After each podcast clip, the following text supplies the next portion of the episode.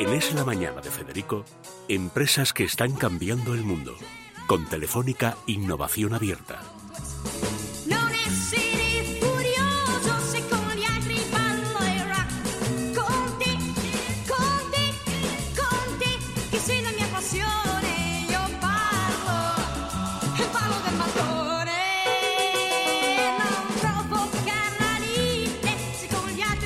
Bueno, eh, está con nosotros Esther Rodríguez, con la que hablamos hace ya unos cuantos meses, pero bueno, hablar de meses en las nuevas tecnologías y tal, estos son semanas de años, que dice la Biblia. Bueno, Esther, bienvenida. Muchas gracias. Habíamos hablado por teléfono, me sí, parece. habíamos hablado telefónicamente. Bueno, My Street Book, My Street Book, My Street Book. Eso o sea, el libro de mi calle, como quien dice, o sea, cómo me oriento en mi calle, qué hago, tal y cual.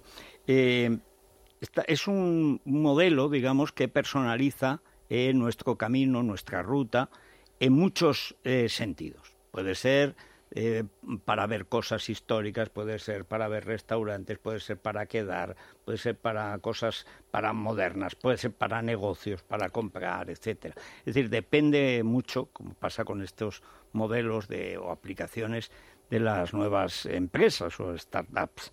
Bueno, cuéntanos, vamos a recordar, porque llega mañana a Fitur.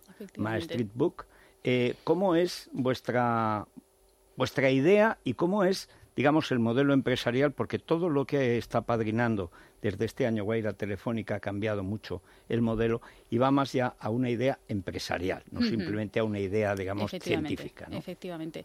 Pues My Street Book es un sistema de inteligencia artificial. Eh, lo que hace es interpretar emociones eh, que tenemos cada uno de nosotros y conectarlas con los destinos que visitamos.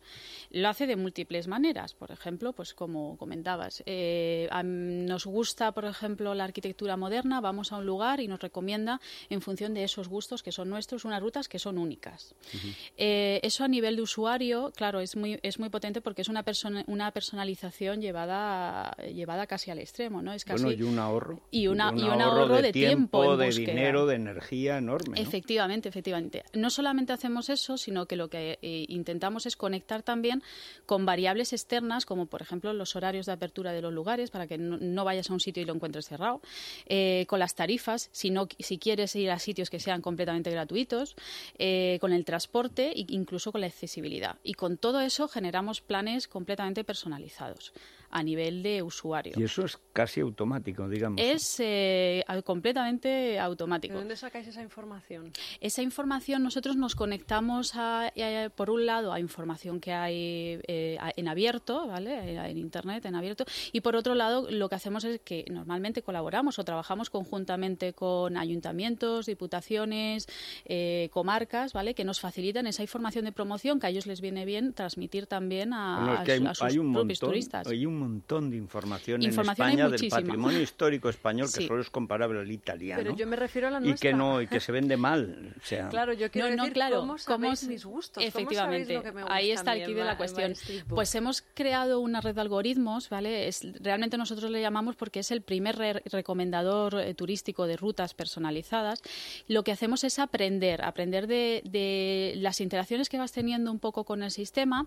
Eh, nosotros vamos aprendiendo de esas valoraciones que vas haciendo de los recursos, incluso de, si estás compartiendo información a través de redes sociales, ¿no? O sea, vamos captando toda esa información y vamos generando, eh, digamos, gustos por cada uno, por cada usuario, ¿no? Vamos generando patrones de gusto para que cada vez el recomendador se acerque más a, ir a la diana, vamos, a, clavar directamente tus gustos exactamente. si yo te digo, por ejemplo, a mí me interesa el arte románico y donde no haya mucha gente. Efectivamente. O sea, no, que no sea un supermuseo, pues, se llama el Museo Nacional de Arte de Cataluña, que está robado de Huesca a la mitad. Pero bueno, ahí no quiero porque hay mucha gente.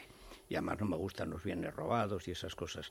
Pero Palencia, por ejemplo. Palencia, Pues entonces, ¿cómo Palencia organizo lleno. el románico de Palencia, que es el más puro, se dice, del mundo? efectivamente. ¿Cómo me organizo esa está historia? disperso además por muchos pueblos y en, en, en comarcas además que son eh, eh, Sí, a veces no Eh, inaccesibles, sí, pero vamos, efectivamente, que- pero de difícil acceso. De Sí, difícil que además te tienes que orientar, porque no todos son autopistas, ni mucho menos. ¿no? Efectivamente, pues nada, eh, a través del móvil, a través de, de la web o incluso estamos viendo la posibilidad también de llevarlo al coche, eh, te puedes, eh, puedes coger y decir, oye, pues me interesa el románico, tengo unas cuantas horas, por ejemplo, Sí. tengo cuatro horas para hacerme esta ruta y, mm, y me gustaría, por ejemplo, y nos puedes incluso decir, nos gustaría que no hubiese gente, aunque en Palencia pues no va a haber muchísima gente, pero puede, puedes Bueno, que no, pero un sitio, por ejemplo, pues si es Claro. una catedral, cuando no haya misa. Efectivamente. No es que se llenen con las misas a la Efectivamente. catedral, pero siempre hay más. claro. Efectivamente, pero bueno, entonces esto te va creando esa ruta a nivel de pueblos y te va llevando de un sitio a otro diciéndote los tiempos, diciéndote el modo de transporte que tendrías que ¿Y utilizar. cuántas horas necesitas de carretera? Más o menos lo que cuesta ver, a lo mejor una ermita a la vez en 10 minutos. Sí, eso es, eso es, porque están esparcidos.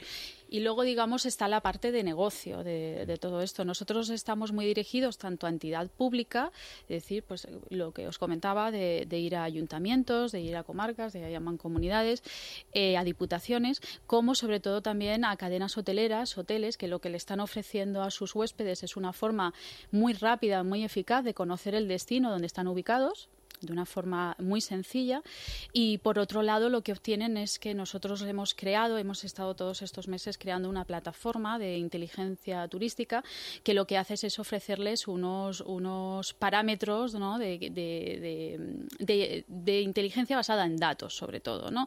de qué está pasando con, con las personas que, que están viniendo a tu, a tu establecimiento. En, por ejemplo, una mezcla, digamos, de turismo y de interés. La comercialización de la artesanía, eh, por ejemplo, los quesos, toda la artesanía, digamos, de, de comer. Sí. Eh, por ejemplo, en, en Teruel, en zonas casi de- despobladas, bueno, nunca ha habido mucha gente en Teruel, pero en fin, ahora muy despobladas, hacen unos quesos extraordinarios. Pero están perdidos, imagino que la página de la Diputación y los ayuntamientos tendrán.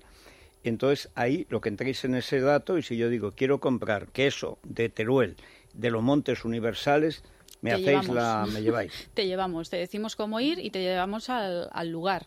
Incluso lo puedes ver, puedes ver el queso antes, puedes informarte porque contamos un poquito de, de historia, metemos todos los datos que tengamos a nuestro alcance.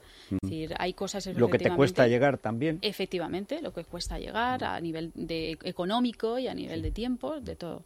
Sí, hacemos la ruta completa. Estáis en Fitur mañana. Estamos en Fitur mañana. Tenemos un stand pequeñito en la zona de Know-how and Sport, que es la zona que tiene ese Fitur con, con ICEX, y gracias a ello podemos estar ahí.